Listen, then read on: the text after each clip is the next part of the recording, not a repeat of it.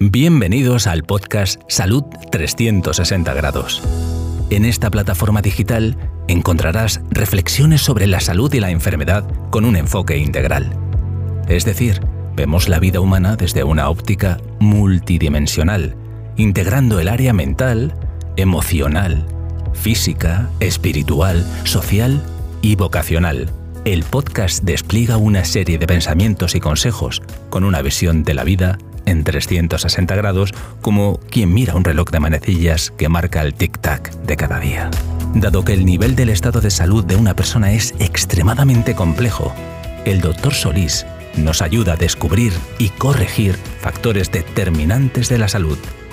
Cada semana nos invita a oír pensamientos, reflexiones, temas de actualidad y entrevistas con el objetivo de mejorar la calidad de nuestra salud.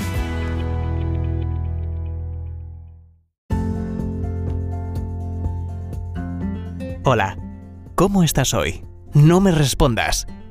Ponte los cascos, ajusta tu volumen. Te compartiré pensamientos, reflexiones, consejos y enseñanzas para que mejores tu calidad de vida mientras viajas, o descansas, o en el gimnasio, caminando por la playa o la montaña, o simplemente mientras tomas tu café. Acompáñame en este nuevo episodio de Salud 360 grados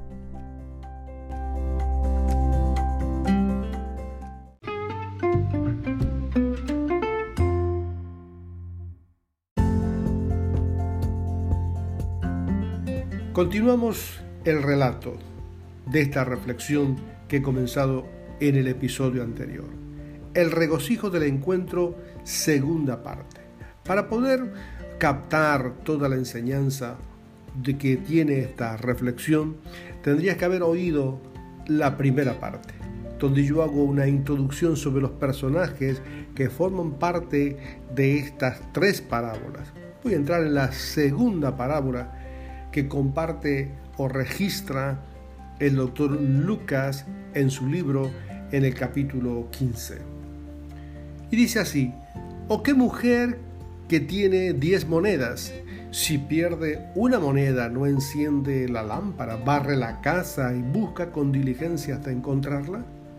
Y cuando la encuentra, reúne a sus amigas y vecinas y le dice, gozaos conmigo porque he encontrado la moneda que había perdido.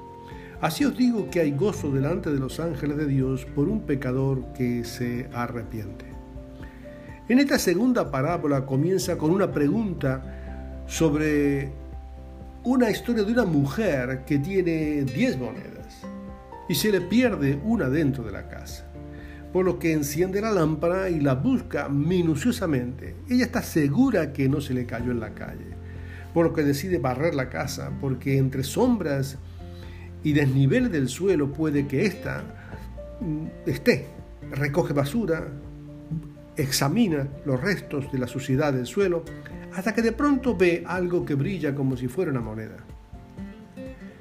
¡Qué gozo! Aquí está. Encontré la moneda perdida, por lo que llama a sus vecinas y organiza fiesta para celebrar el hallazgo. Aquí los publicanos comprendían el valor que tiene una moneda para cuadrar las cuentas y que no falte nada para hacer las cuentas cuando tiene que eh, presentarse delante de las autoridades. Así hay gozo por un pecador que se arrepiente. Los publicanos eran esa moneda perdida y que no estaban incluidos en el monto de las nueve restantes. Una economía consagrada y honrosamente obtenida, aunque la moneda estaba perdida formaba parte de la economía honesta de la casa de la mujer.